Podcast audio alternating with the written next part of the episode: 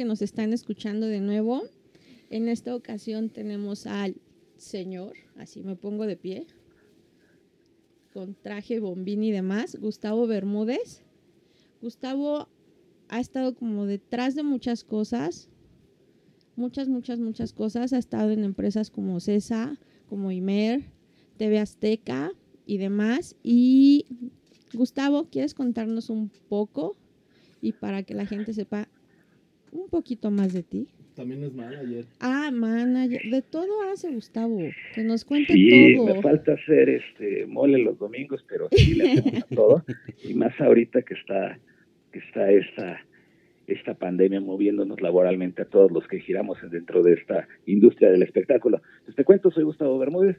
Eh, propiamente mi área, mi especialidad es, es producción, tanto de radio como espectáculos. Este, de ahí los caminos laborales me llevaron a, a hacer mercadotecnia este, para palenques, para conciertos, festivales, eh, para radio, para televisión, medios impresos también. Y este, a raíz de un accidente eh, me tuve que retirar un poco y ahora que regreso, pues me ha tocado eh, trabajar en la parte de manager junto con Alfonso André, este, y con Kafka Jones, que es el proyecto solista de Daniel Gutiérrez de La Gusana Ciega, con Abulón y con algunas otras bandas este, pues, más pequeñas. Oye, Gustavito, te presento a, a, Rafa, que es un buen amigo también. Hola, Gus, ¿cómo estás? Aquí. ¿Qué tal? ¿Cómo estás? Y, y, es como el más, más, este, pues es fan de todo el mundo, güey. o sea, dijiste Kafka y dijiste este Alfonso y, y luego luego levantó la ceja.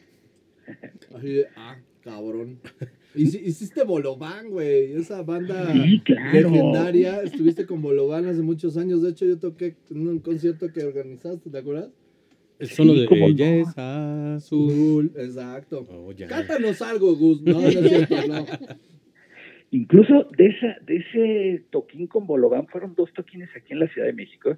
Ajá. Propiamente eh, cuando bueno, Bolobán vivían en Monterrey y los trajimos, los volamos aquí a la Ciudad de México para su presentación en satélite, si mal no recuerdo. Okay. Entonces, me acuerdo que teníamos a un empresario, eh, voy a voy a omitir los nombres, este, pues por respeto, digo, que igual y no se lo merecen mucho, pero eh, porque Gustavo es un caballero. Le, le podemos poner beep, güey, a los nombres para que te sientas más seguro. Que te salga okay. más fluida la, la quemada, güey. Es un homónimo de un amigo mío, este, pero bueno, no es el mismo, es de la ciudad de Pachuca, eh, el empresario este. Eh, propiamente hicimos un concierto para recaudar fondos para una asociación que él tenía, que es eh, Badeso, Banco de Alimentos y Desarrollo Social. Entonces uh -huh. contratamos a Bolobán, los trajimos aquí a México, este, yo le dije, necesitamos una camioneta para que la banda se suba, suban los instrumentos y los transportemos del aeropuerto a donde se iban a quedar. Ajá. Entonces, eh, de repente, eh, yo iba en mi carro, íbamos este, sobre periférico, vamos este, llegando al hotel y de repente veo que una motocicleta empieza a rodear la camioneta, una motocicleta de policía. Ajá. Y les dice, orillas, orillas, se orillan, yo me orillo con ellos, este, pues venía la banda debajo, este, me presento con el policía, le expliqué que, que los chavos venían de una banda, este, el policía notó las placas, empezó a tomar fotos y le dije, oye, si hay algún problema, este, deja que los chicos lleguen al hotel, yo me quedo contigo, yo me hago responsable de, de cualquier problema. La camioneta nos la había puesto este empresario. Ajá. Y de repente pues empieza ya a checar, ya se van los chavos, y me dicen, oye, compadre, me vas a tener que acompañar a este al Palacio Municipal de Naucalpan. Y yo, no, pues, ¿por qué? Dicen, no, porque la camioneta es robada. ¿What? Entonces, justamente Esto es, es algo era... primero que escuchamos, ¿no? Sí, o sea, esta clase okay. de historia todavía no la teníamos. Muy bien. Sí, no, entonces ese día era mi examen profesional, además. No, mi examen no. profesional era a las 7 de la noche, eran las 5 de la tarde y yo estaba detenido en el Palacio Municipal de Naucalpan por robo de vehículo. Entonces, digo, eso, esa, esa anécdota no se la conté a los de Bolovan, pero no saben lo cerca que estuvieron de terminar detenidos por robo de auto en, el Palacio Municipal de Naucalpan. Todos entambados. Sí, y al final este, pasó muchas cosas y después hicimos otra fecha, ¿no? Que, que también ahí estuviste con nosotros en la calle de Puebla, no me acuerdo cómo se llama. Exacto. Pero bueno, Bolovan es una banda que, que nos tocó trabajar muy a gusto con ellas mientras estaban en su apogeo. Ok. Años, eso fue como en 1900 Carranza, güey, yo creo, porque no manches, Sí, 98, ya son rato, 99, 2000, 2001. 98, fácil, 99. Eh, no, tuvo que haber sido después, ¿eh? porque yo en la universidad, yo soy generación 99-2003, y esto pues, ya era mi examen profesional, entonces tuvo que haber sido por ahí 2004, 2005. Bueno, Ok. todos- de todos son un chingo, ¿no? No, no, no son muchos. De todos son muchos. Sí, sí. Unos 15. Oye, pero ¿y cómo? O sea, si era robada, este, lo Sí, sí era aclararon. robada. No. Sí, sí era robada.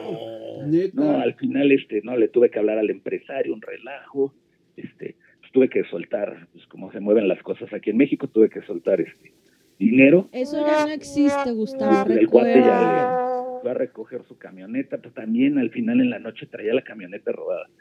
Ya les dio un dineral ahí a los de Naucalpan y recuperó la camioneta, pero este, pues así con este tipo de, de maniobras se movía este empresario. ¿Qué tal, güey? No manches. Sí, este, pues no sé, digo, también hay otras varias, digo. Échalas. Mira, por ejemplo, este, en- Gustavo, en, no alguna. Sí, no tan dramáticas, no seas así. No, hay, hay unas que son, son este, propiamente también uno no es perfecto, este, uno también tiene faltas este, laborales, Ah, yo creo que Morales, güey, dije, ve. no laborales, laborales. Mira, en una ocasión eh, me contrataron para, para inaugurar el estadio OmniLife en, en Guadalajara. Ajá. Entonces empezamos, se inauguró este con, con bueno, era un partido de, de Chivas y un concierto de Andrea Bocelli. Ok. Entonces, este, pues te ponen ahí un rider, la verdad, bastante exigente. Que ni Andrea podía ver, o sea, que... Y justamente ese fue el chiste. Entre todas sus especificaciones, ponían un pantone de pintura. Así de las pinturas cómics, el pantone, este, donde vienen los colores, y te decía que el, el camerino tenía que estar acomodado de cierta manera, pintado con el pantone AP132. Por No la vibra. 131 ni 133, el AP132. No mames. Y entonces ahí entre todos, que nos estábamos encargando de las especificaciones más técnicas, a alguien se le pasó y no estaba con el AP132, nos pusieron el AP, no sé, 138. O sea que no es tanta la diferencia, pero realmente no era. Ajá. Entonces cuando llega el manager, el personal manager y Andrea Bocelli, el personal manager ya quería cancelar. Nos decía, no, no. ¿por qué? Porque no es el 132, no es el 132. Y justamente entre toda la discusión, entre todo el cabildeo, hice ese preciso comentario. Oye, compadre, ¿por qué se ponen tan exigentes si el señor está ciego? ¿Y qué crees? Tienen toda la razón de haber querido cancelar. La falta fue nuestra. Nos dicen, ¿qué crees? No está ciego. El señor ve mal, este, sí alcanza a ver, distingue sombras y necesita el AP-132 para poder moverse libremente dentro de su camerino. Ah, Wow. Entonces, Ese es, ¿Cómo dices tú, Rafa? crees? ¿Dato qué? la falta... Ese es un dato nuestra. chingón. Sí, o sea, la falta fue nuestra. Obviamente, si el señor no podía moverse a gusto en su camerino, pues sí es falta de la producción, ¿no? Sí. Claro. Y bueno, un jalón de orejas, pero te da una, una lección de que debes de poner atención hasta el más mínimo detalle. Pues una disculpa, Andrea Bocelli, por decirle ciego, pero ve sombras. Todo el mundo, todos, Sí, pe- todos sí. pensábamos que no sí, sí, veía. que no veía, que era como nuestra mascota de, de casa. No, no, no, el señor este sí, sí ve sombras este, y, alcanza a distinguir mejor con esa tonalidad. Y efectivamente, siempre este, dentro de sus conciertos sale vestido este, con colores este, muy, muy blancos para hacer contraste con las otras figuras, que no se vaya a pegar, que no vaya a chocar. No, pues una disculpa al señor Andrea Bocelli. No era mi intención. No Eh, sabía yo. No sabía. buen tipo, buen tipo. Él fue el que ayudó a limar asperezas porque su gente ya no quería trabajar y él este, pues aceptó trabajar con las condiciones que le habíamos dado en ese día. ¿Qué te digo? Échale un poquito de blanco para bajarlo y con eso la armas. no, imagínate. No, pero sí fue, No, pero qué sí fue algo, algo fuerte. Son. Y ya este, no sé, alguna otra. Una muy chistosa, digo, ahí sí voy a omitir el nombre del artista. Pero es un, un, un artista grande español, este, que venía a hacer un, hizo dos auditorios en la Ciudad de México Ajá. y me tocaba estar con él, este, pues ahora sí que acompañarlo a comer, este, todo, todo, todo, casi cerrar la puerta y darle su beso de las buenas noches y yo dormir en el piso de abajo. Entonces allá estábamos hospedados en el, en el Hotel Presidente Ajá. y, y teníamos que llegar a hacer la prueba de sonido, llegar un poquito antes de que llegara la gente. Entonces la- el, el boleto decía creo que arrancar el concierto a las 8.30 Ajá. y le dije, oye, pues nos vamos allá al auditorio para estar en los camiones pues desde las 7, ¿no? Nada más es cruzar la calle, pero si te acercas ya cuando está llegando la gente es imposible cruzar. Sí. Claro.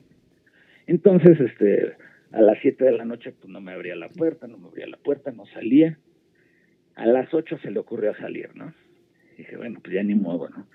Y ahí vamos, este, mucho trabajo para poder entrar a, a la parte de atrás del auditorio. Ajá. Y de repente, este, vemos que los policías nos empiezan a abrir paso. Y yo cuando voy entrando al, al camerino, me dice, oye, ¿viste esa mujer? Y yo, ¿cuál? no, esta mujer, la mujer, la policía que nos abrió paso. Y yo, pues sí que nos abrieron paso, pero no, yo no, no me fijé que la mujer me dice, está guapísima. Me dice, invítala al concierto. y yo, ¿qué? Mande. Por favor, no sé qué cosa. Y me dices más, no voy a tocar este hasta que no esté sentada. Y la pones en primera fila. Siempre te guardan un par de boletos. Claro. el artista en primera fila. Entonces, pues agarro y dije, pues órale, va, voy. Y voy buscando a la policía, ¿no? Le digo, oye, pues mira, te quieren invitar, este, causaste muy buena impresión con el talento. Y, este, nos gustaría acompañar. Y me dice, mira, yo encantada, Pero estoy, pero estoy trabajando. trabajando. Me dice, pues tienes que hablar con mi comandante. Y ahí me tienes, voy con el comandante. Y hablando con el comandante, me dice, órale, que yo le doy chance. Pero, este, pues, dame tres mil pesos No, para bueno. comprarle refrescos aquí a la corporación. No manches. Pero pues, sí tenía este, una, car- una cartera para gastos. Ajá. Entonces ya lo, lo consulté, me dice, no, sí, sí, sí, haz lo que sea. ¿no? Ok. Ah, pues le doy los tres mil pesos. Y le dije, no, pues si gustas acompañarme. Y me dice el policía, no, no, no, no, no. Me dice, viene con uniforme, se tiene que cambiar. Run.